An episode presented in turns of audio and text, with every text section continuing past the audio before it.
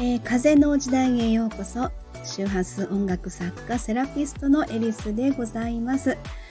えー、なんとですね何日ぶりの収録でしょうか。えー、前回が4月30日の収録ってなってましたので、で、私は今ですね、もうあの自宅の兵庫県三田市の方に帰ってきてるんですね。5月3日の日に帰ってきまして。えー、そして、まあ、5月入ってこれ初収録ということなんですけども、ちょっともう忘れ去られるだろうという勢いで、まあ、間が空いてしまったんですが、えーとですね、実は、まあまあ、あの自分の中のですね、ちょっと、えー、学びのスイッチがオンになったというかあのある一冊の本と出会いがありましてめっちゃそれに惹かれてすごくもう興奮冷めやらぬ状態でその本を、まあ、読みふけているというそんな感じのところでね、えー、で今日まだ全部読んでないんですけどもねあのサムネイルの方にも上がっています「遺伝子オンで生きる」というね。えー、これ村上和夫先生と言われる遺伝子の研究をされていた、えー、方なんですが実はあの4月の14日だったかな、えー、85歳だったでしょうかね。あのもうあのこの世の、まあ、旅立ちをされたということでね、まあ、その流れで私はこの村上和夫先生というあの存在を知ったわけなんですけれども、もともと京都大学のあの方だったと。いろいろちょっと私も難しい話はわからないんですけれどもなぜかこの遺伝子オンで生きるっていうこの本にめっちゃ今惹かれておりましてえー、で今日ですね第1章のところまで読んでね、えー、第1章は遺伝子オンで人は変わるっていう風なことですね。これめっちゃ簡単に言うたらプラス思考で生きるっていうことで人はすごく変われるよみたいなめっちゃあの大まかですけどそんな風なイメージで私は、えー、感じています。で、えっ、ー、と、なんでこの本に惹かれてるかって言うたらね、私がずっと思ってることとかぶるんですよね。あの、まあ、人は生きる環境にすごく大きく影響されるみたいなこととか、えー、人ってその思考の癖っていうのがね、あると思うんですけども、その思考の癖によって人生はすごく変わるんだよっていうふうなことも、ずっと思ってることなんですよね。で、そのことが、まあ、その言葉は違うんですけど、方向性というか、意味的には同じことを、あ、言うてはるわ、この人、みたいな感じで、えー、そうか。で、私はなんとなく漠然とですね、これまでの、まあ、いろいろ感じてたこと、えー、周波数音楽を作る時点で、あの、チャクラっていうことがですね、前提で、この音楽は成り立っていますので、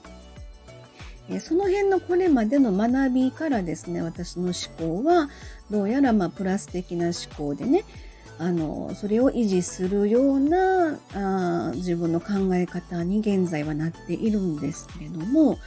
えっ、とまあその遺伝子オンに遺伝子まあ良い遺伝子ですよね。良い遺伝子をオンにすることで、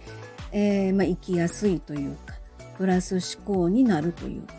で逆にまあ不都合な遺伝子をオンになってしまうとこれまあまああのまずいんですよね。そういう意味合いのことがめっちゃ書いてあってすごく今ちょっとアバウトな言い方なんですけどえー、っとあとですねストレスのことも書いてました。えー、ネガティブストレスあの要はですねストレスって言ったらもうネガティブっていう風なイメージしか出てこなかったんですね。